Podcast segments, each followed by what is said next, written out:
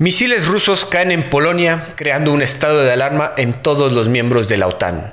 Se lleva a cabo la reunión del G20 entre los líderes mundiales y comentamos sobre los resultados de las elecciones de medio término en Estados Unidos. Esto es Perros de Embajada.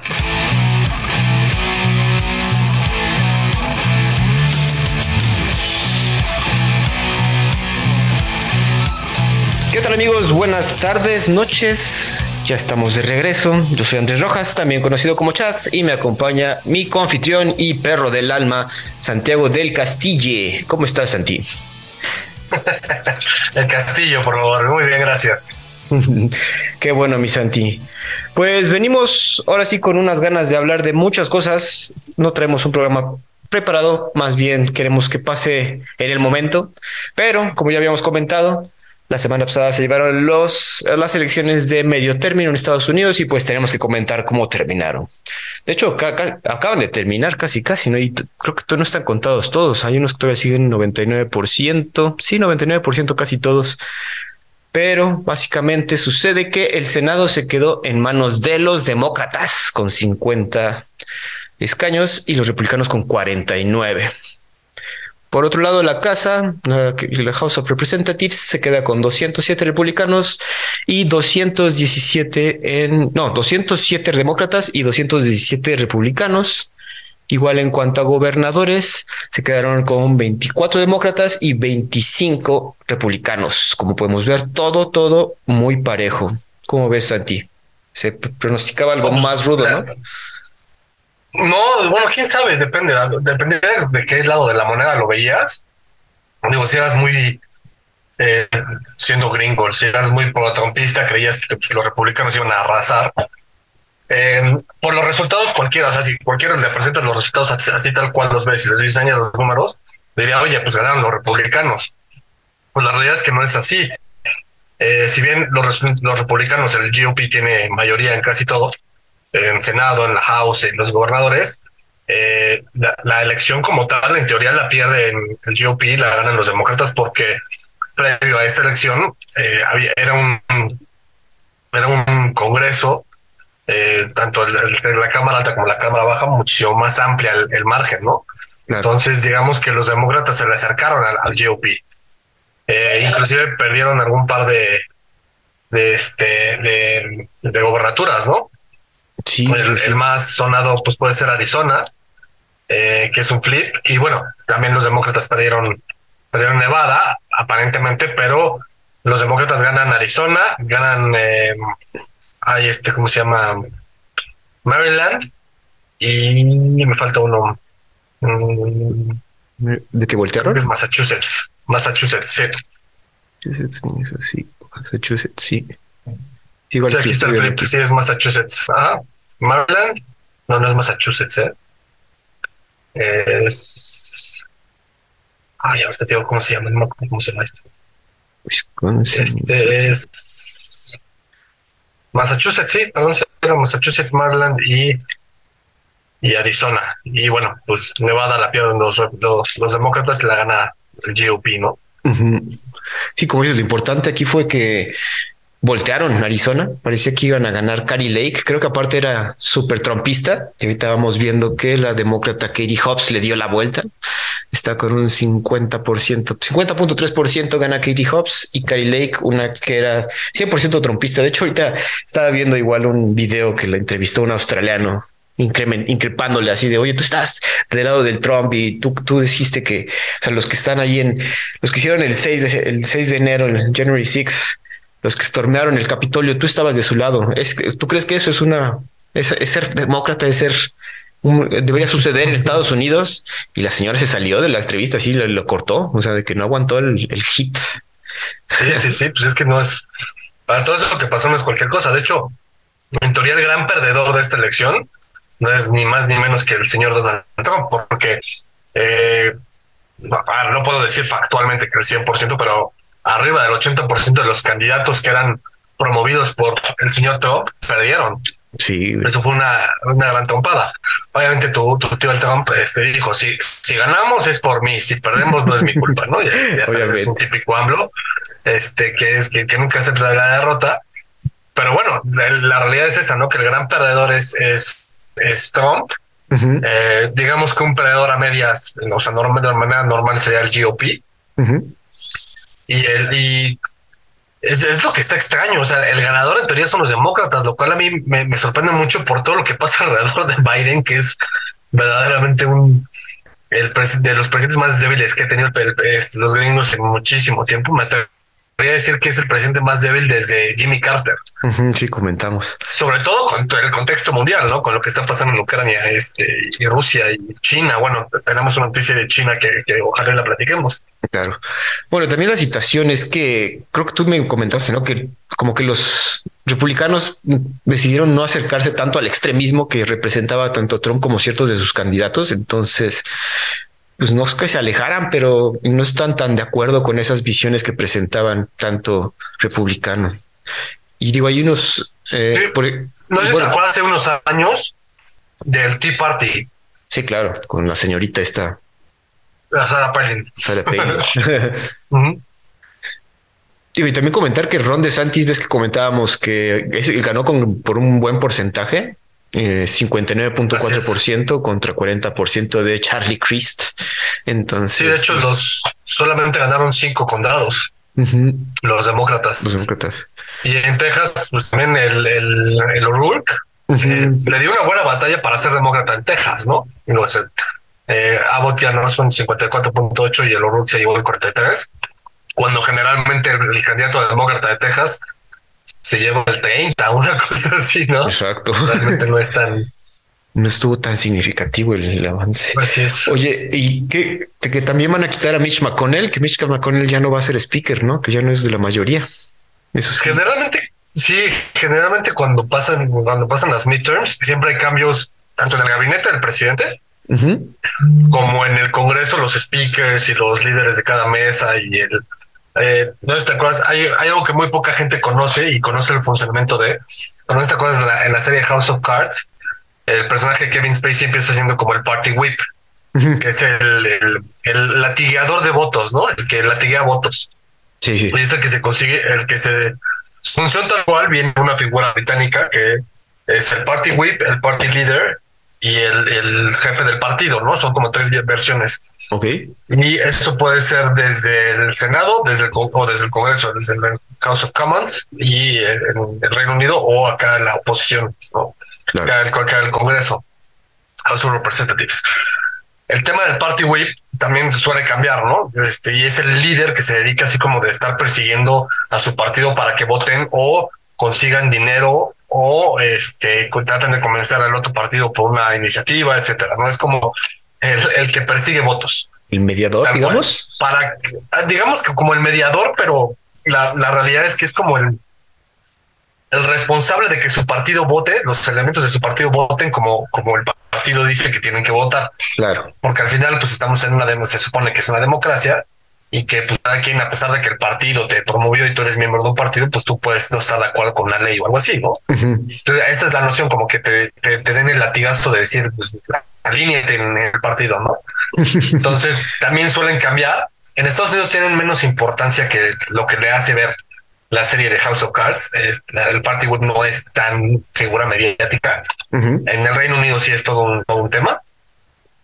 Pero bueno, eh, existe y tiene su, importancia, ¿no? Y además está el party leader, o sea, el, speaker, eh, que puede ser speaker desde la oposición o speaker desde la mayoría, ¿no?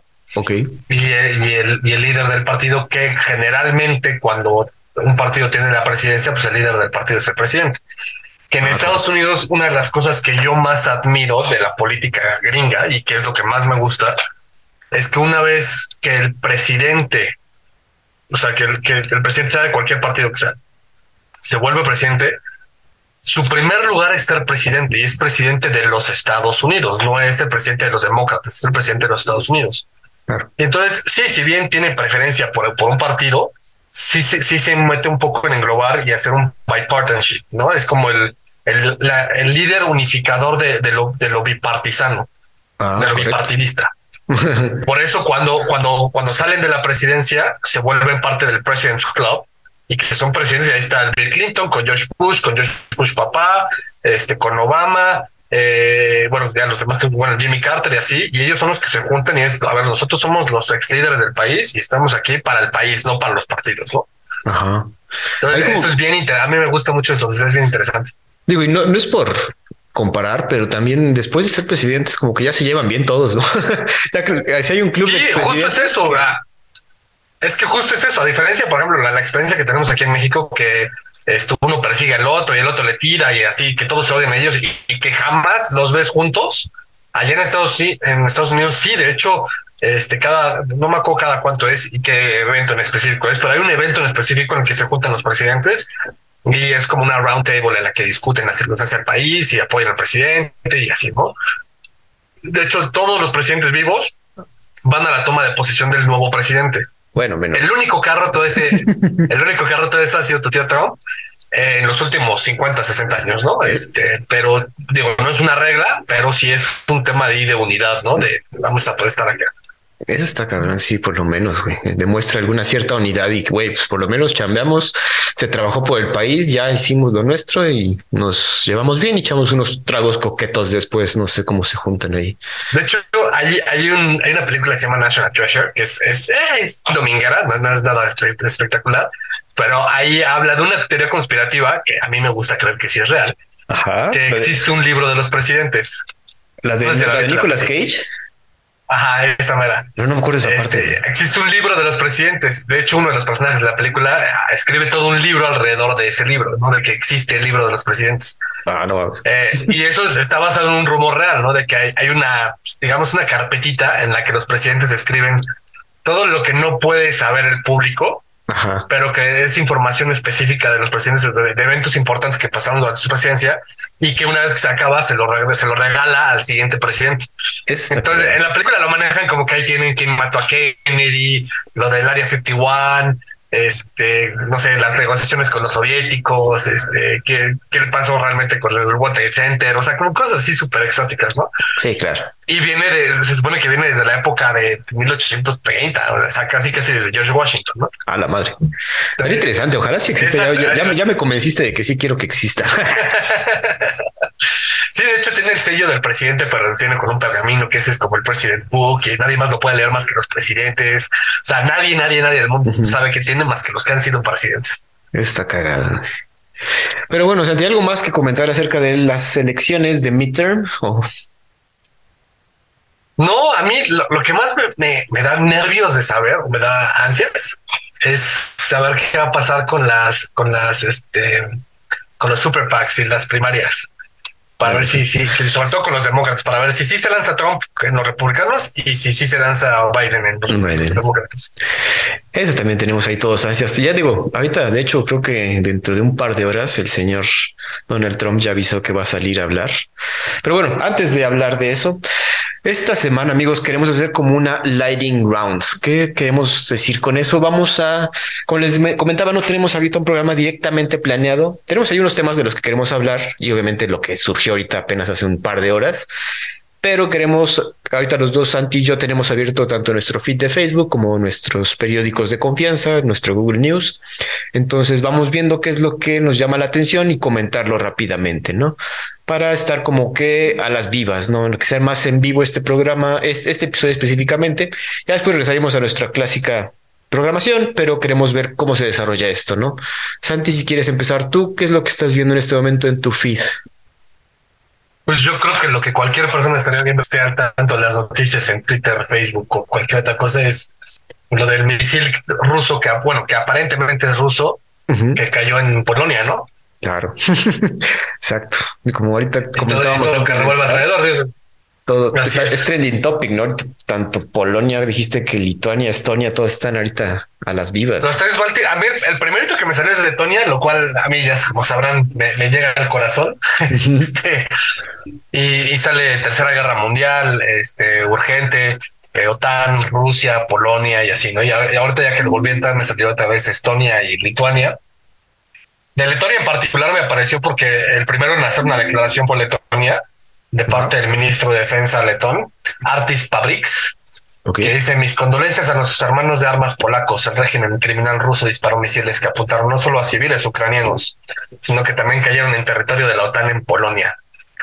Y obviamente pues amenazan con, eh, bueno, no amenazan, sino solicitan que se aplique el artículo 4 de la, de la, de la OTAN, que básicamente es la defensa del territorio de la OTAN, ¿no? Eh, Letonia además propone el cierre inmediato y la defensa del espacio aéreo sobre Ucrania tras ataque ruso en Polonia.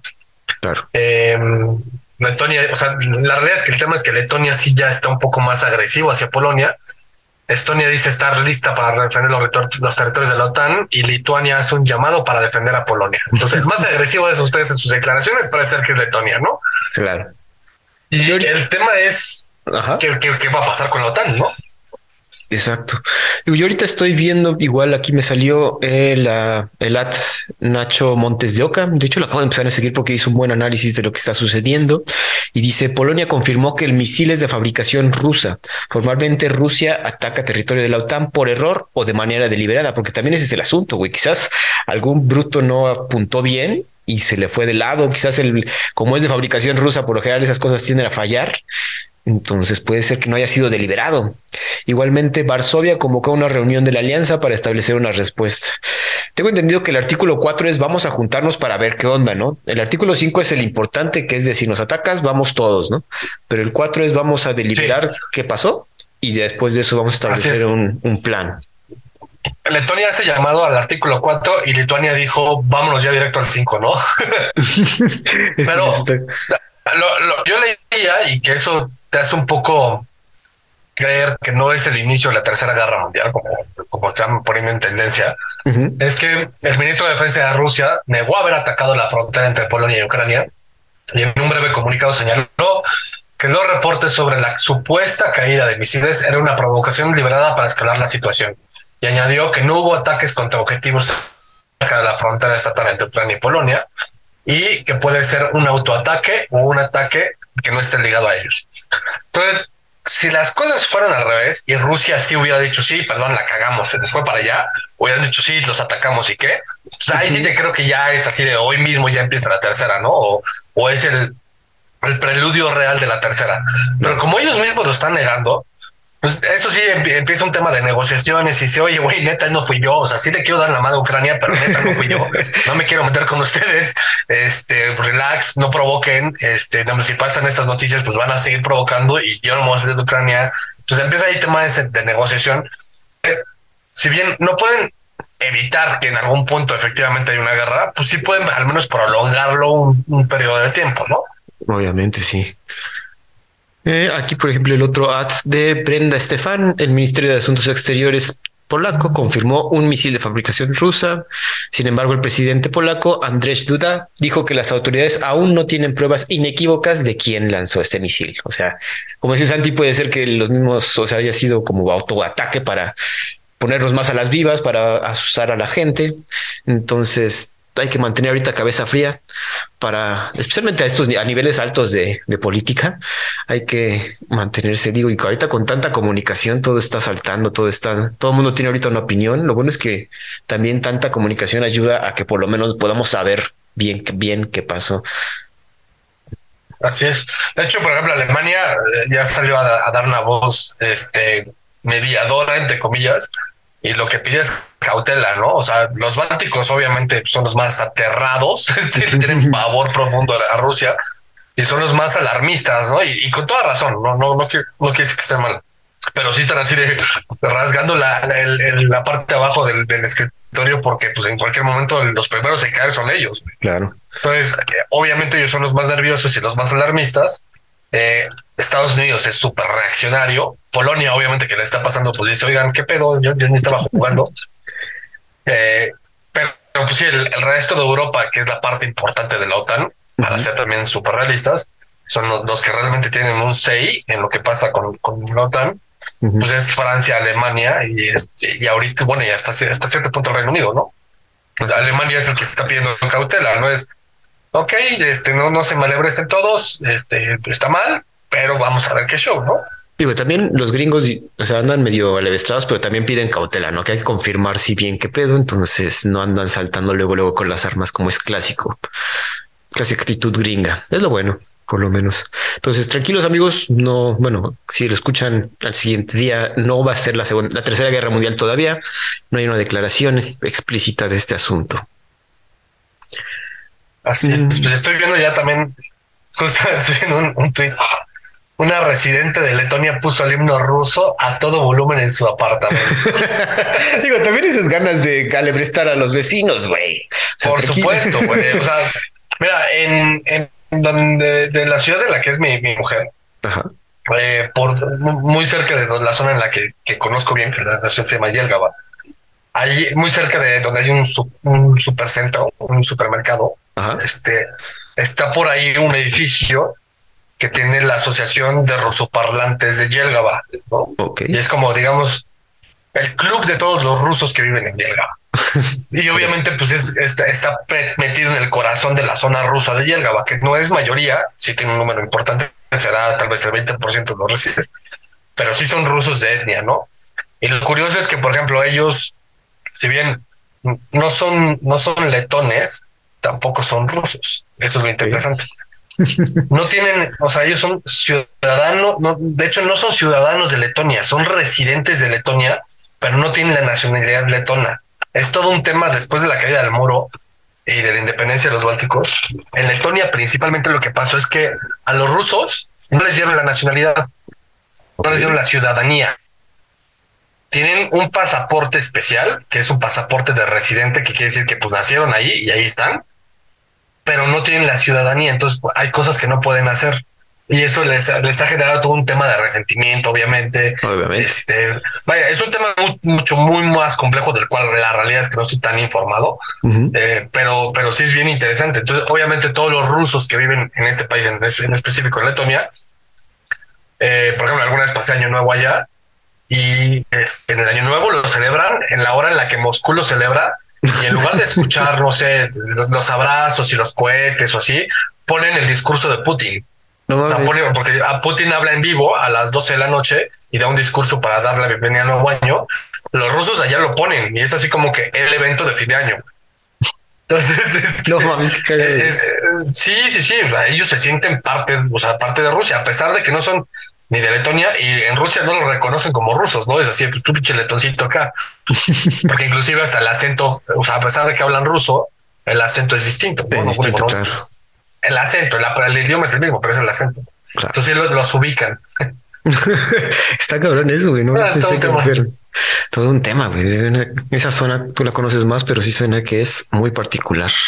Bueno, ya para terminar con esta zona específica, eh, cayó en el pueblo de tú tienes el nombre, creo que tú lo puedes mencionar mejor. Psegodov, Psegodov, algo así. Yo, ah, es que yo tengo aquí el nombre por aquí.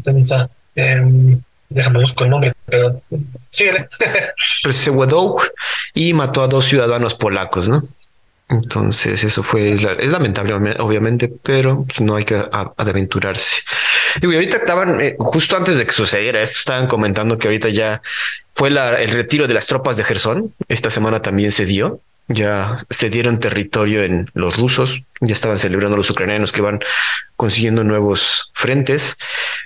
Y estaban comentando que ya Rusia está haciendo una guerra más que nada defensiva, ¿no? Como que aguantando lo que tienen y perdiendo poco a poco, que también es algo que, que tenía a todos medio nerviosos. Sí, este, ya, ya la palabra, no es polaco, güey, ahí sí no tengo ni idea. sé que la W la dicen como V, okay. pero el PRZ no tengo ni idea cómo lo digan. ok, ok.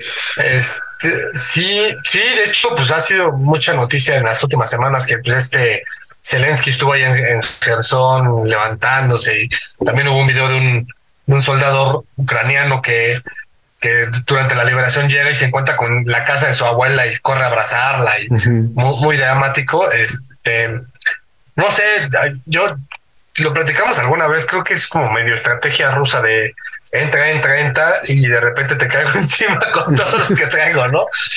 Eh, digo, qué bueno que están recuperando, sí, siempre y cuando sea así.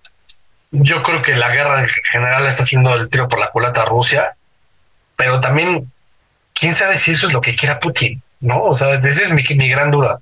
¿Quién sabe qué quiere Porque, el señor ya? No sé. Sí, está, está extraño. Ya, no podemos hacer tanta predicción, digo. De hecho, Santi ves que ya hasta desistió de querer hacer predicciones sobre la mente de lo que pasa el señor. Entonces, vamos a ver qué pasa. Yo, me creía un experto en su mente, pero ya me rindo. Eh, yo ahorita estoy, bueno, vamos a pasar a otro tema. Yo estoy viendo ya que Donald Trump parece que sí va a anunciar esta noche que va de nuevo a correr. Bueno, a, a hacerse candidato para la presidencia de 2024 ya lo estoy viendo aquí en CNN, algunos están diciendo que algunos conservadores están diciendo que por favor no entre otra vez, que, hay otras opciones. de New York Times porque Trump podría volver a ganar. Entonces ahí nos da un artículo de opinión.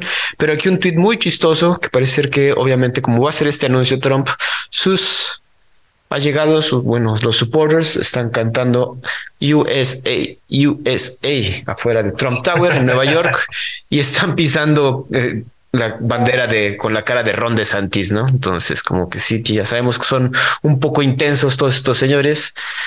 Ah, Santi, ahí va de nuevo este señor. ¿Tú crees que sí ahorita ya, ya, ves, ves que hasta dijimos el podcast pasado que, que según iba a, decirlo la semana pasada durante los midterms, parece ser que se esperó y hizo bien porque me lo avasallaron todo su partido.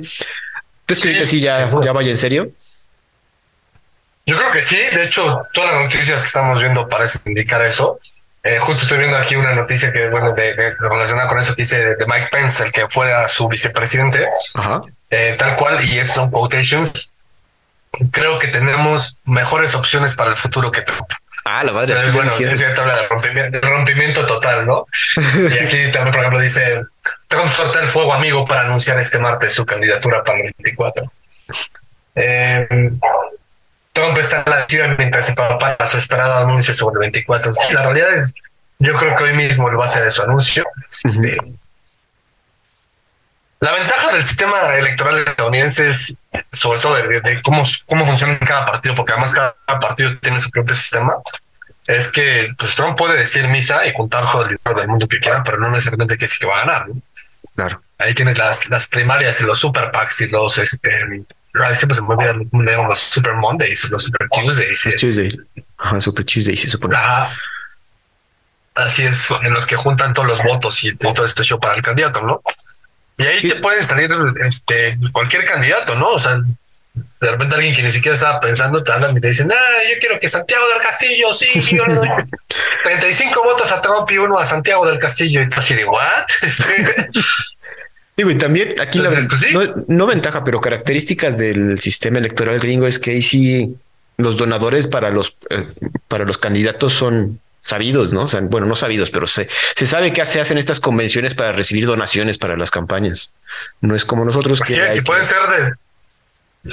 Sí, exacto, puedes abrir tú una cuenta a nombre de, del candidato del chat y yo como Santiago del Castillo puedo llegar y darte un dólar, ¿no? Y también así mismo puede llegar, no sé, Exxon Móvil y donarte 500 millones de dólares, ¿no? Entonces, y, Obviamente sí ha habido casos ahí de, lavado de dinero, de dinero mal habido, etcétera, pero no es el común denominador y además está, en, teoría está muy bien estructurado y muy bien auditado, digamos. Ajá, o sea, no, no es como que tanto dinero así por debajo del agua, sino sí, sí tiene que haber una facturita ahí que tiene que salir, obviamente. Aquí viendo un otro tweet pues para este anuncio de la candidatura de Trump se supone que iban a ir varios republicanos, uno de esos más incendiarios, el representante Matt Gates, creo que tú sí lo ubicas. Iba, se supone que iba a ir para la presentación de Trump, pero pues parece que no, que lo va a acompañar en espíritu. Entonces se ve que sí se le están cayendo varios republicanos que ya tenía muy, muy conectados, pero a ver qué pasa, hijo. Como dice incluso Mike Pence, ahorita es raro decir estoy de acuerdo con Mike Pence, pero pues creo que tienen mejores opciones ya. De hecho, Kevin McCarthy tampoco está para lago. no, y el tema es, pues, a ver, todavía nos anuncian qué, cuáles son las parejas, ¿no? O sea, quién, quién va como, como pareja de candidatura para los vicepresidentes. Para eso falta mucho tiempo todavía, pero empiezan las rondas y ya una vez que queda un, un, candidato de, partido, entonces ya ahí anuncia quién, quién es su, su aliado, ¿no? Pero también es interesante esa parte porque muchas veces los partidos buscan dentro de los que estaban con aspiración para que sean vicepresidente. Ah, cabrón. Está cabrón. Este, yo creo que podemos esperar a que nos dé el señor Trump su aviso. Entonces, yo creo que la siguiente semana ya tendremos la noticia completa. Eh, Santi, ¿quieres aventarte otra, otro feed que tengas por ahí? Es que sí lo tengo medio lleno de cosas de, Rusia. Está viendo, por ejemplo, que Kiev y otras ciudades de Ucrania sufren el mayor lanzamiento masivo de misiles rusos desde el inicio de la guerra. Me parece de las, las sanciones que le puso la ONU a, a, este, a Rusia. Eh, no sé, Ah, mira, me salió. Yo tenía que también aquí tenía guardado. Eh, el Partido Liberal de Bolsonaro presentó documentación en el Tribunal Superior Electoral para pedir que se anulen las elecciones de octubre, luego de que el organismo no pudiera justificar las anomalías encontradas en las auditorías. Bueno, pues parece que ya regresó otra vez Bolsonaro, así ya le metió los papeles para pedir que pues que se anulen las elecciones. Santi, tú decías que este señor iba obviamente a hacer esto. Brasil está muy dividido. ¿Qué piensas en estos momentos? Bueno, sobre este papel, güey. O sea, ya, ya lo puso en papel el señor.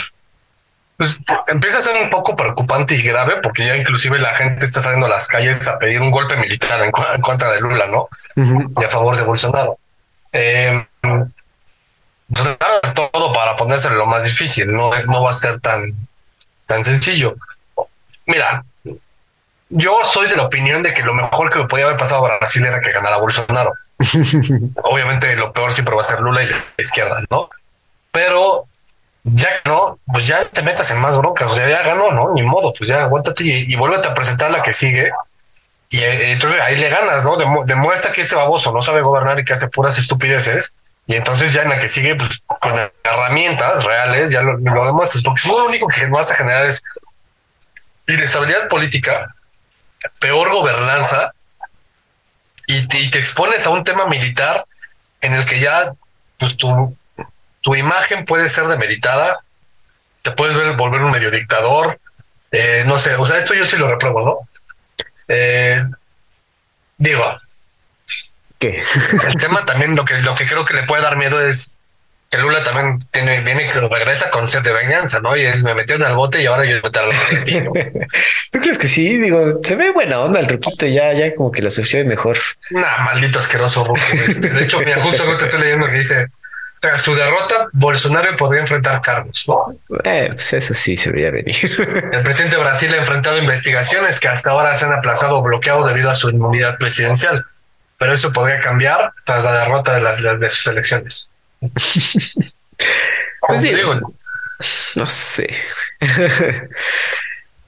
Ay, es que también ahí están muy divididos. Esa es la situación con los países y lo estamos viendo en todos, incluso de primer mundo. Estamos tan divididos que, y bueno, esa sed de venganza, yo espero que no, que no la maneje el señor Lula, que sea, que sea más calmado, que digo, por su, por lo que hemos vivido, le conviene, ¿no? Porque también otra vez puede aplicar otra eso jamás va a pasar. puede aplicar a Bolsonaro otra vez de ok, ahorita no, pero luego vuelvo a salir y quiero otra vez ser presidente y aplicarla a Benjamin Netanyahu y regresar, ¿no?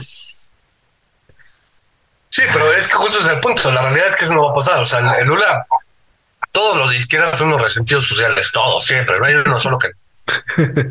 Oye, respeta Y a este lo este. o sea, imagínate que es. No, este, este baboso que, que además es el principal culpable de la ola de izquierda que ha afectado a Latinoamérica en los últimos años, a ese baboso lo metieron a la cárcel. Entonces imagínate el resentimiento social y el odio que debe tener. Yo creo que va, a ser como el Netanyahu, va a regresar peor que antes, con más enojo que antes y con más ganas de ajusticiarse que antes, ¿no? Esperemos que no. Digo, si sale otra vez las noticias, ya saben que las vamos a dar aquí en los perros de embajada. Eh, ¿Manejas otra noticia, Santi? Porque ya te encontré una que está interesante.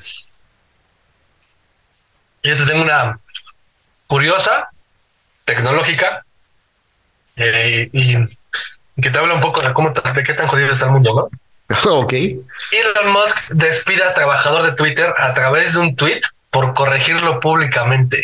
Eso sí lo vi, güey. La neta. Es que el señor, ¿para qué le, para qué le mueve? Todo se salió de control y el empleado se hizo de palabras con el nuevo dueño de la plataforma. Elon Musk se convirtió en dueño de Twitter. El incidente ocurrió el pasado 13 de noviembre cuando a través de Twitter Elon Musk pidió perdón por el rendimiento de aplicación en algunos territorios. Me gustaría disculparme por la lentitud de Twitter en muchos países. La aplicación está haciendo más de mil RPCs, pobremente agrupado solo para renderizar un timeline en casa. Eh, un ingeniero de Twitter vio la publicación, quiso corregir a su jefe y todo salió mal. Eric Frogenhofer le respondió a Musk que ha pasado alrededor de seis años trabajando en Twitter para Android y puede decir que esto no es correcto, refiriéndose al tweet de CEO. Ante la corrección pública de Elon Musk, le pidió que compartiera los datos correctos en otro tweet que le reclamó que fuera tan lento como una fulminante pregunta. ¿Qué has hecho para arreglarlo? La situación se fue tornando más tensa y Frogenhofer explicó a través de un hilo todo lo que él había hecho para Twitter funcionara de manera óptima y no conforme. Lanzó un consejo a Musk. Francamente, probablemente deberíamos de priorizar algunas grandes reescrituras para combatir más de 10 años de deuda tecnológica y hacer una llamada para eliminar funciones de manera agresiva. Un poco más tarde Musk dijo, él está despedido. es que a ver, güey, o sea, ok, ya sacaste tu, primer tweet, dices perdón, luego le respondes al jefe y para qué sigues ahí, para qué haces la discusión pública, güey. O sea, no sé si es pendejada del empleado, o sea, para qué. Ya viste cómo es el señor, que viene con ganas de levantar toda piedra y tirar todo lo que no sirve, ¿no? ¿Para qué lo haces público, güey? Esa es la situación. Que esté bien o esté mal, el señor ya es dueño, ya es dueño de la plataforma, ya puede hacer lo que quiera, quieras o no capitalismo puro.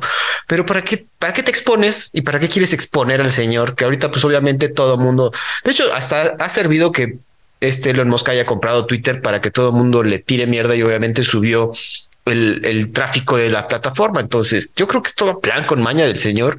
Sabemos que es un ya, ya tiene complejo de troll muy cabrón. ¿Para qué te expones, güey? Y aparte eres de los que había sobrevivido la primera oleada de... la primera banda, claro. Mira, yo creo que tampoco es tan bruto. Yo creo que lo hizo a sabiendas de que lo iban a despedir y lo que quiso fue documentarse al respecto, ¿no? Para después poder demandarlo de despido injustificado. Porque a todos los demás lo estaba haciendo por recorte de personal, cambio de estrategia, etcétera. A este lo, lo, corrió nada más por levantarle la voz y lo tiene en Twitter, güey, lo tiene plasmado. Entonces, si lo demanda por despido injustificado, que en Estados Unidos eso es brutal, eh, pues puede tener un caso güey y puede salirse con la suya, ¿no? Igual y lo, lo hizo premeditadamente. Sí, bueno, ahorita como estamos leyendo todas nuestras noticias en Twitter, ojalá no desaparezca esta plataforma. Síganos en perros, embajada perro, arroba perros, en, embajada perros, perdón. Pero Dios arroba embajada perros. Pero ay, no sé, o sea, ya estaba saliendo muchas noticias del señor, todo el mundo tirándole mierda. Obviamente respondiendo el señor también ahí todo. Esta estrategia troll que quieras o no le está funcionando. Santi, tengo aquí uno interesante que no tiene nada que ver y de hecho está raro. Burkina Faso está en el proceso de nacionalizar sus recursos mineros. Entonces, hay mineras francesas ahí, y entonces de una minera francesa llamada Percoa decidieron destruir todos los vehículos antes de, de que se lleve a cabo esta nacionalización. Y este pasará un video de cómo están así, ponen a las máquinas a destruir todos los vehículos. No, bueno. Ahí te va un dato curioso de Burkina Faso. Burkina Faso es el país que más veces es confundido con una isla. Si tú le preguntas a la mayor parte de la población del mundo, le dices, ¿dónde está Burkina Faso? Pues no es una isla por Oceanía. Y no, Burkina Faso es un país de África, una colonia, ex colonia francesa, un protectorado francés. Exacto. Eh, pues mira, está justo en, en la parte que es la parte de arriba de, o sea, justo por donde se acaba el desierto del Sahara, en la parte desde el sur, pero pegado hacia el, hacia el Atlántico, arribita de Níger, Nigeria, toda esa zona como que es como la que, la que enchufas con, con, eh, con Sudamérica. si, alguien entiende lo que estoy hablando. y esa es la que está llena de petróleo y de, y de reservas de, de, gas y de recursos naturales. Es, es pues por eso también hay muchísimas, muchísimas, este, pues conflictos tradicionales de África, ¿no? la aventamos de de Estado. Y, eh, sí, sí, son de los países, justo estoy leyendo, que tienen poligamia, eh, matrimonios forzados, em, hasta el 80, hasta el 87, más o menos por ahí, fue cuando prohibieron la, la la mutilación genital femenina. Ajá, eso también era este, O sea, de esto es, sí, es, sí es todo un tema el país. Eh, es del, lo que se considera la el French West Africa. Y pues es chiquito, en, teoría, no muchas veces tenemos noticias de ellos, ¿no? El 63% del país practica el, el, el, la religión musulmana, ah, el, Islam. Oye, pero a ver, una, una, cuestión, no, digo, es aquí un video de un fulano, pero sí te pone de la, bueno, la, el late es Nieusic Wasabi, entonces no, no creo. Pero aquí la situación ¿Tú qué piensas sobre la nacionalización de los minerales específicamente? No digo ahí es cuestión de cada país, pero es una estupidez. siempre que sea una nacionalización es una estupidez. Este, los recursos naturales no son de un país, son de la humanidad. Tan, tan. Este es muy particular punto de vista, ¿no? Eh, el que crea que, por ejemplo, aquí en México, lo del artículo 27 que el territorio es de la nación y por ende todo, o sea, no, no, no, o sea, es propia de la nación. Pues sí, la forma en la que lo ven es que es de todo, el petróleo es de todos los mexicanos, ¿no? Oye, pues entonces, ¿por qué me cobras la gasolina, no? ¿Por qué me cobras, o sea, es mío? ¿Dónde están mis ganancias de Pemex, no? Este, no, eso es una estupidez, eso es darle la propiedad de algo al gobierno y estatizarlo y, y, hacer que el gobierno se le encargado de eso y el 99% de las veces termina siendo que la, el gobierno es el que se enriquece. Pero para poner en contexto el tema de Burkina Faso, me parece que hay un, un golpe y regolpe con influencias rusas eh, en el Estado, al menos es lo que estoy leyendo aquí. Eh, el 22 de octubre, Traoré juró como presidente de transición de Burkina Faso y Traoré es un militar, es una junta militar. Claro. Y por ejemplo, la noticia de ayer de Burkina Faso dice el líder de la Junta dice que el electo fue infiltrado y lamenta la gravedad de la situación en Burkina Faso, ¿no? Entonces, Ibrahim Traoré, que es el, líder de la Junta Militar, ha denunciado este, este tema. Dice que el, futuro del país está en sus manos, pero que mucha gente la ver de la situación en la que se encuentran y que hay intereses egoístas extranjeros. vaya, o sea, es todo un tema, ¿no? Entonces, pues sí, pues, con, ese tema de una junta militar que te está nacionalizando algo, pues dime si no, si no, no, no te enojas. Digo, pero también ahí tenemos como que el problema también aquí en México de las mineras canadienses, las que vienen a explotar tanto los metales, más que nada los metales. Y no sé, bueno, por un lado traen trabajo, pero por otro lado, con qué calidad y precariedad se pueden obtener esos trabajos, ¿no? No sé, también a mí se me es un tema muy, muy, como dices, ambivalente. Puede ser que sí, puede ser que estés de acuerdo, puede ser que no. Pero, híjole, siempre tenemos ese también trauma de la extracción. Entonces, súmale eso, tanto país, porque pues obviamente los países altamente tecnológicos son los que aprovechan y hacen estas multinacionales mineras, son las que se van a buscar este, minerales a otros países que pueden ser con unas con más permisible, con bueno, como se dice, con leyes más permisibles en cuanto a extracción. Entonces, obviamente, ahí hay un conflicto siempre. Santi, que acaba de salir una explosión otra vez, un coche bomba en Estambul. Recientemente hubo uno, parece ser que surgió otro. Pues, eh, Estambul es PSG, la final de Estambul. que hay en el mundial, amigos, acuérdense. Hay que sí, De hecho, justo estaba viendo una noticia que estaban sacando, más como un reportaje Aquí está un atentado bomba, deja al menos seis muertos y 81 heridos en una céntrica avenida peatonal de Estambul. Híjole, sí. Y ya no se llama, bueno, en inglés no sé, es otro dato curioso. En inglés ya no se llama Turkey. es? Ahora es Turquía. Ah, no mames, no sabía. sí, eso, y eso pasó justo este año. Este búsqueda es una noticia curiosa. Eh, formalmente la palabra en inglés el nombre del país era Turkey, pero como los gringos y muchísima gente, este, los británicos en particular, confundían Turkey con pues, lo que es Turkey, que es este un pavo. no mames, no ah, tal cual. Turquía, no literal, o sea, la razón uno es esa, o sea, ese es el punto. Entonces, para, para evitar algún tema racial o de discriminación o de mala pronunciación o de confusión, decidieron cambiarle el nombre en inglés y ahora en inglés ya no es Turkey, es Turquie. Ah, Es con, con una I, con un como diéresis, Y, E. Turquía. De hecho, si tú buscas ajá, No. Turkey, Wikipedia te va a aparecer como Turquie. Ah, sí, cierto. Interesante, güey. Sí, Pues- esos datos curiosos que que ni sabíamos, güey. Bueno, Así otro, es. otro ataque, digo. No, recientemente, que fue hace como dos días, hubo otro ataque. Estoy buscando la noticia. Que ahorita, Sí, pues, un video publicado en Twitter desde la lejanía, el momento del incidente que ocurrió a las 4.20 hora local. Tras su explosión, la declaración se eleva a varios metros sobre altitud en que esos momentos transitaba por una importante arteria comercial peatonal, muy visitada por turistas, especialmente concurrida los fines de semana. Sí, sí, se ve. Aparte, están más impactantes las fotos. El, el- el- el otro video del que fue la bomba en, creo que fue como en un metro, está cabrón, güey. Sí. Ay, Dios. Es otro ataque, no, Mira, no está sé- diciendo que se, se desalojó el cercano estadio del club, del club de fútbol Besiktas Ajá. cuando ya habían abierto las puertas para dar paso a los espectadores y se suspendió el partido que se iba a disputar por la tarde. No, pues claro, güey. Situación, cabrón. Eh, en marzo de 2016, un militante de Estado Islámico se hizo explotar en la misma vía, matando a cuatro turistas, hiriendo a 36.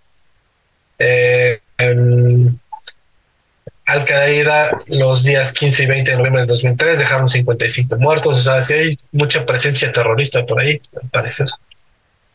Sí, cabrón. Digo, ahorita también recordar que los están ahorita llevándose a cabo el G20. Eh, ahorita está tanto Erdogan como Biden. Ahorita estoy viendo igual un video de ahí todo tu tío, tu abuelo, Biden todo ido, como te encanta verlo así todo.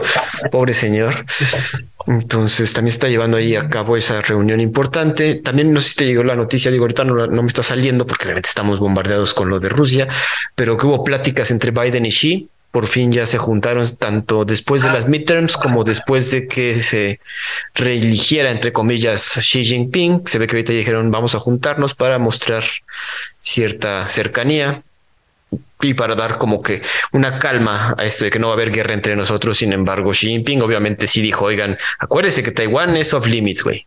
Igual Biden Ah. dijo de que este, sin, o sea, los dos estamos O sea, en contra sí, de las guerras. te la vueles. sí, exacto. No te la vueles y el océano, digo, y el mar, el mar de, sur, del sur de Asia, del sur de China, sigue siendo de todos, ¿no? Así es. Sí, de- a mí sí me sale, de hecho me sale, si lo pones en Google News en la parte internacional, me sale como la noticia 3. No sé si le dan importancia. Eh, sí, sí me enteré yo de la reunión.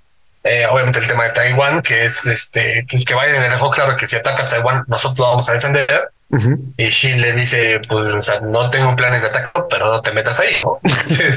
Básicamente. Eh, él fue claro, yo fui claro en que defenderemos los intereses y valores estadounidenses. Promoveremos los derechos humanos universales y defendem- defenderemos el orden internacional y trabajaremos al unido con nuestros aliados y socios. Vamos a competir vigorosamente, pero no estoy buscando conflictos, dijo Biden. Está, Justo el otro día está. Ajá, No, algo un poco de calma después de tanto desmadre. Sí, justo te, te iba a decir porque en Twitter hace un par de días vi una, una imagen de cómo era el mundo en 2002, quién era el principal socio comercial de, eh, de los países, Así me la mandaste. eh, comparado contra 2022, te lo mandé, Ajá. y que ya, o sea, 20 años después está completamente cambiada la burbuja, ¿no? O sea, cuando en el globo en 2002 el 80% del, del, del globo era su aliado comercial más importante en Estados Unidos, hoy en día, 20 años después, eh, pues ya principalmente nada más le queda México, Canadá y el Reino Unido, ¿no? Es Algo así. Sí, básicamente todos son ahorita aliados comerciales de China, ¿no? Y pues digo, eso Así es, demuestra sí. un poderío comercial muy cabrón, güey. Sin duda. No, y además, pues que la competencia sí se está tornando one-sided, ¿no? Es, ah, pues aquí está, mira, Obviamente estoy viendo en, esa noticia, todos los conservadores y Fox News están diciendo que Biden mostró debilidad ante Xi Jinping, clásicos republicanos y Pues sí, Fox pero- Newsistas. Mira, justo aquí tengo el mapa. En el 2000, era el 2000. solamente el sudeste asiático, este, el Asia Central, hay algunos países de África y solamente Paraguay en América. Eran aliados de, bueno, aliados de China eh, como trading partner, ¿no? Y ahora en 2020 es todo el mundo menos Colombia, Ecuador, México, Canadá, Islandia, el Reino Unido, Irlanda, Francia, Italia, Finlandia. Finlandia. Eh, Lituania, Dinamarca y algunos otros países chiquititos de los de, de Europa. Y bueno, obviamente tus tíos de Israel, ¿no? Pero de ahí en fuera. ya todos se fueron con los Chinese. Todos se fueron con Chinese. Ahí se nota todo el movimiento del poder, ni modo, digo. Por eso están haciendo estas.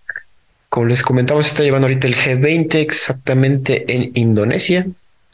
Entonces, por lo menos están calmando las ciertos aires, digo, ciertos humos, porque también creo que acordaron pues que no tiene que haber una guerra fría ni entre China ni entre otras naciones.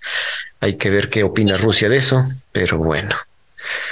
Santi, no sé si también viste la noticia sobre que en Irán iban a sentenciar una muerte a 15 mil protestas, bueno, gente que estaba protestando. Sí.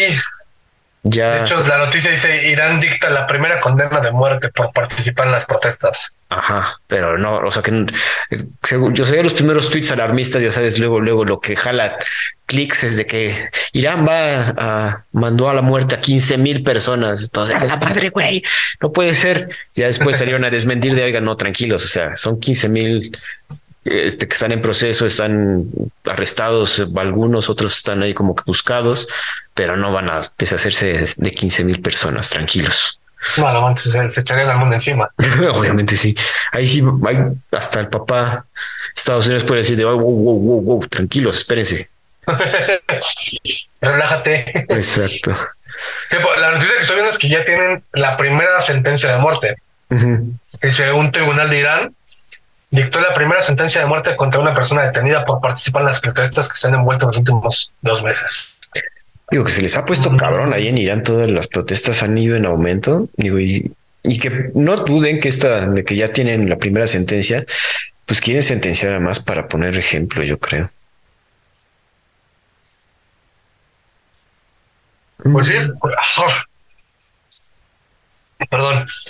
Aquí dice, el Tribunal Revolucionario de Teherán declaró culpable al acusado cuyo nombre no se dio a conocer de incendiar una instalación gubernamental y de enemistad contra Dios. eso. Este, grupos de derechos humanos han advertido que las autoridades podrían estar planeando ejecuciones precipitadas. Al menos 20 personas se enfrentan actualmente a posibles cargos que les podrían acarrear la muerte, dijo la organización Iran Rights, de Noruega.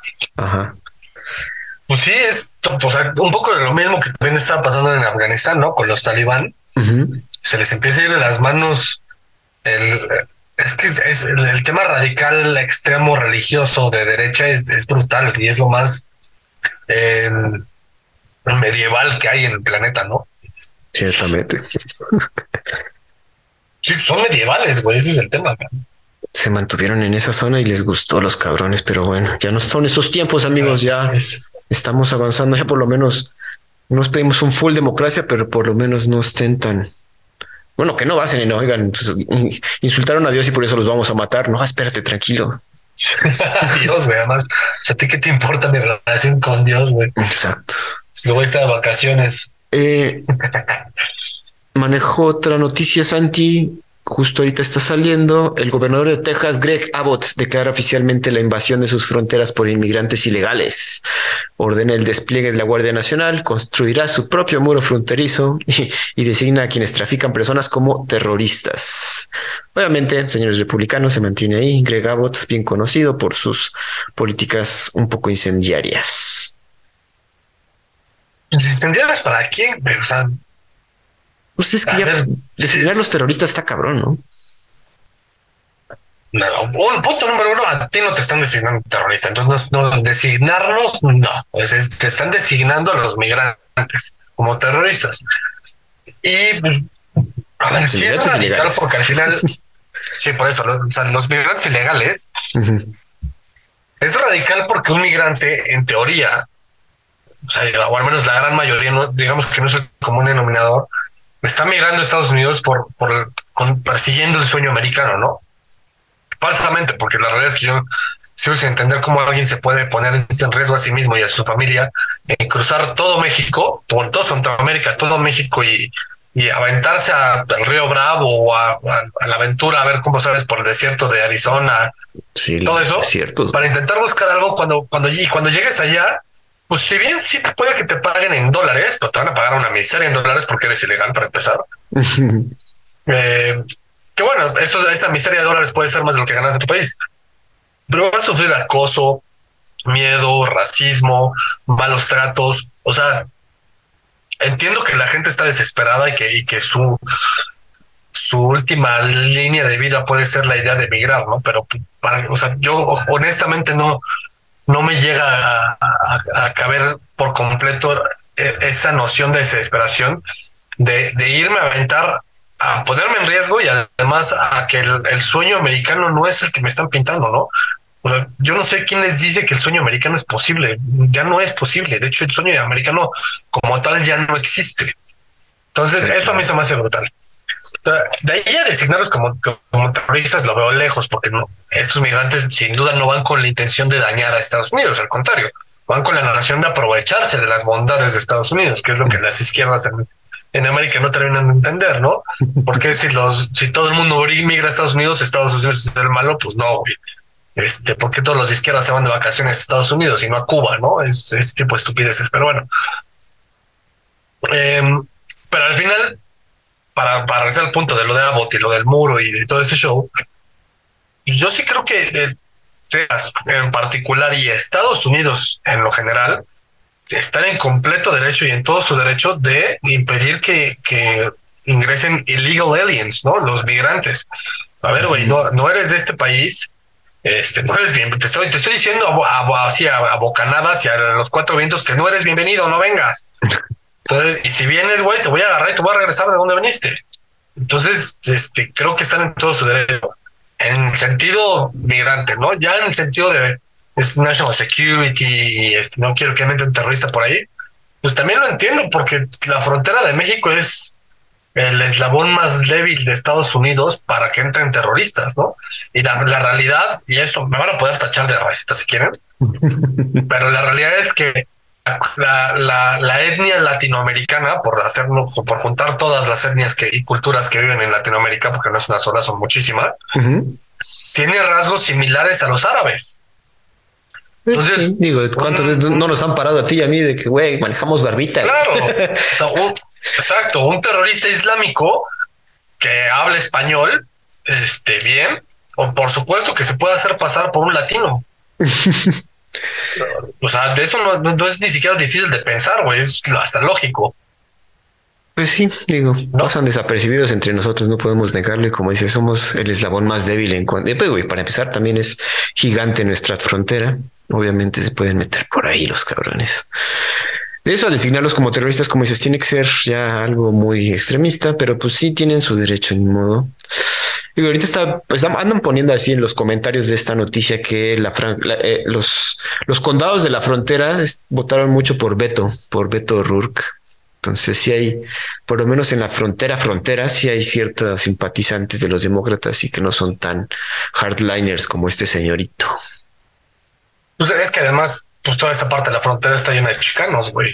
es que también son, son puros latinos. Que además yo tengo una teoría y alguna vez leí un, un, par de libros al respecto y un par de artículos al respecto, que en unos 100 años esa franja fronteriza entre México y Estados Unidos, incluyendo la parte del, o sea, del norte de Estados de México y el sur de Estados Unidos, puede llegar a un punto en que se independice y se haga su propio país. Chicanolandia.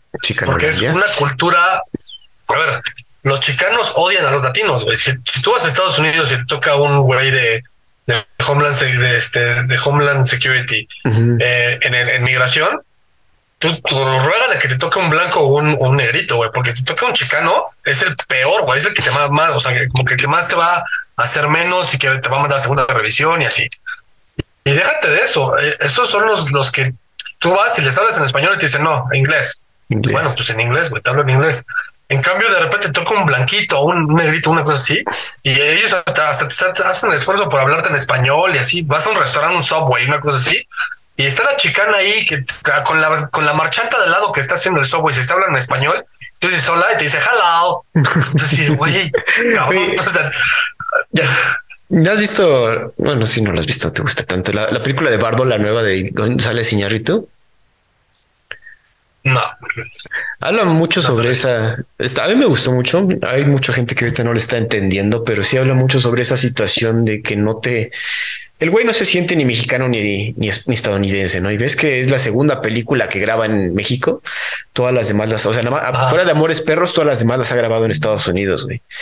Entonces, ese güey, en sí en sí la película es el es súper, es, es, la vida de ese güey, básicamente, pero sí te muestra su, su conflicto entre ser mexicano y ser estadounidense, bueno, y vivir en Estados Unidos, no ser estadounidense, o sea, porque sí te pone así. Y de hecho te, nos pone, nos plasma exactamente esa escena, güey, que todos vivimos cuando nos toca un compadre ahí en, la, en, aduanas y no, no, nos ve los ojos y nos tiene que, tenemos que hablarle en inglés, a pesar de que lo vemos, incluso en la película dicen con cara de nopal, ahí lo dicen, yo no, no mis palabras, las palabras de Iñárritu, porque sí es una situación que, como bien mencionas, se está generando entre ese, el, el chicanolandia, ¿no? Que, que no, no son de aquí ni son de allá, acá no se sienten ellos mismos, allá no, eh, allá son discriminados entre comillas. Es una situación que está buena la película, está larga. Yo creo que sí te gustaría, Santi, nada más porque por esta situación. Pero, o bueno, quizás no te va a gustar. Conociéndote. Nada, a ver, la, voy a ver y te, y te, ya te pasaré mis, mis, conclusiones, pero la realidad es esa. O sea, por ejemplo, tú vas a Tijuana y una gran parte de la población de Tijuana tiene pasaporte estadounidense y viven en Tijuana y se pasan a la escuela, mandan a los hijos a la escuela en San Diego y así, ¿no? Entonces es una cultura que se está mezclando y que se está, está eh, enredando un tejido social entre la cultura y la forma de ser gringa con las tradiciones culturales mexicanas, pero que están adaptándose a una propia esencia de lo que es allí. Este, en, términos gastronómicos, culturales, libertarios, eh, vaya, pues toda esta cultura liberal del sur de California, con hasta cierto punto ciertas características eh, de buchones eh, y medio narcos del norte de México y del, del, del, noroeste mexicano, que empiezan a, mezclarse en una sola identidad cultural que a largo plazo, en 100 años, el Spanglish va a ser el idioma oficial y, y, puede ser un país completamente distinto, ¿no? Con con, con todas sus, sus propias particularidades y que sea una nación, ¿no? Y pues el Spanglish allá es, es brutal, o sea, allá si lo escuchas, ¿no? Es mi abuelita, mi abuelita y la película de Coco lo, lo, expresa también muy bien, ¿no? También. Ahorita también me salió otra noticia en cuanto al señor Greg Abbott, que ves que ahorita también tanto Greg Abbott como Ron DeSantis andan mandando migrantes a, a Nueva York o sea, ahorita dice que Texas Governor Greg Abbott dice que va a mandar varios asylum seekers, varios buses de llenos de, de asylum, de, ¿cómo se dice? gente que busca asilo, los va, lo está mandando a Nueva York. Y de hecho hay una noticia muy famosa que hizo, hizo Ron DeSantis, ¿no? Que Ron DeSantis ahí juntó bastante migrante en, en Florida y les contrató unos cuantos aviones para mandarlos a Estados Unidos, güey. Digo, a Estados Unidos, a Nueva York específicamente. Y es que suena que Nueva York son, son bienvenidos, ¿no? Ajá, son estados asilo, ¿no? Estado santuario que les dicen. Y nos mandaron a, a Martha's Vineyard, güey, que ves que es súper fresa ese, ese lugar y como que para que oigan, también encárguense ustedes. Una estrategia un poco, pues muy, un poco, porque engañosa. De hecho, ahorita hay varios juicios, leí que están en contra de este señor Ron DeSantis porque eso cuenta como secuestro, güey. O sea, básicamente los secuestró, si no les dijo a dónde, bien, bien a dónde iba, les prometió que los iba a dar chamba y se los llevó a otro estado y ahí se los dejó votados, ¿no? Entonces, pues obviamente las, las asociaciones de migrantes pues, se acercaron a estas personas y les dijeron, oiga, ¿cómo llegaron acá? A ver, explíquenme. Ya que les dijeron de que no, pues para ayudarte, pues vamos a tener que hacer pues, juicios por, por secuestro, güey, porque es lo que te hicieron, güey. Y una estrategia un poco salvaje, la verdad. No, pues es súper salvaje, pero para ver, tú, imagínate que tú eres un migrante y estás allá, güey, te dicen, güey, pues aquí no eres bienvenido, pero hay un estado allá arriba que se llama Nueva York, que tiene la capital del mundo, que se llama New York City, la Manhattan. Eh, para allá te voy a mandar, güey, a ver cómo te va. Y allá es un estado santuario, o sea, ya pide tu santuario. Pues tú dices, pues bueno, ya llegué hasta acá, güey, mándame, ¿no? Este, a, pesar de que las condiciones en las que te llevan y que, que no sabrás bien cuál es sea tu circunstancia, pues este, No sé, yo, yo diría, pues bueno, si ya me arriesgué todo, pues una más. Pues por lo menos, ahorita, también dentro de esas noticias, Filadelfia también se ve que mandaron gente para allá y dice que Filadelfia está aceptando migrantes con los brazos abiertos, ¿no? Entonces, mira, por lo menos que también puede ser, digo, no es que abogue por esa solución, pero si, si ciertos estados santuarios ofrecen pues, una estrategia de redistribución, aunque suene feo, de, de migrantes, podría servirles para no ser tan, tan agresiva la política esta. Pues a ver, güey, yo, eso es lo que yo a veces no entiendo de algunos estados de la Unión Americana, es porque ellos deberían de estar exigiendo que les manden migrantes, que un tipo Wyoming, Idaho, este, yo, este, no, no sé, estados del, del Midwest o de Central America, este, tienen una población súper baja y, tienen una migración alta, una migración de propios estadounidenses que se van a grandes ciudades para estudiar, para estudiar, para trabajar, lo que sea, y que se vuelven pues, estados de campo, este, Montana, por ejemplo, ¿no? Y pues, a ver, esos son de los que dice, a ver, güey, estos migrantes son buenos para el campo, tráetelos. Este, Exacto, pues por lo menos. Mira, ya, ya salió, güey, ya salió tu, tu tío Trump a decir que sí. Me salió ya el Bloomberg. ¿Ya salió? En Breaking News de Bloomberg, Donald Trump anisa formalmente su ilusión. Bueno, está el video en vivo, ya lo está poniendo ahí todos con sus maga hats. Pero pues se ve que sí va directo eso, el señor. Ah, y otra vez va de nuevo. Parece que regresamos a 2000, 2018. No, ¿cuándo fue? ¿Cuándo elegimos este cabrón? 2016. 2018. 16. Exacto. Así es. Ah, entonces, bueno, vamos a ver qué dice. Yo creo que eso lo aventaremos para la siguiente semana. Santi, una última noticia. Eh, ya la tenía acá. prácticamente todo. No, bueno, esta está buena, güey. Ya la tenía guardada, perdón. El dueño de la cuarta fortuna más grande del planeta anunció en entrevista su intención de ceder su emporio Estamos hablando nada más y nada menos que del señor Jeff Bezos. La compañía que fundó prepara una tanda de despidos aparte de este anuncio, ¿no? Como ves, ya parece ser que tu pelón favorito dice que tiene mucho barro y que ahora sí lo va a repartir eventualmente. Algún, un tweet leí que, decía algo sobre cómo va a repartir esa, esa, esa cantidad pero que era como un tema de conciencia, ¿no? De que ya se, como que se cansó de tener dinero y que ya no se lo puede gastar en, no puede gastar en lo que quiera, que ya no hay nada que lo cumpla, entonces ahora lo... Eh, estamos bien. Ajá, pues digo, pues yo creo que va a ser algo para. Estoy leyendo la noticia. Pero sí, básicamente es ayudar al planeta, básicamente.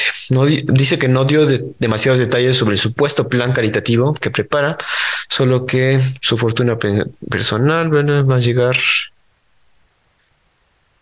124 mm, mil millones a la caridad. A la caridad.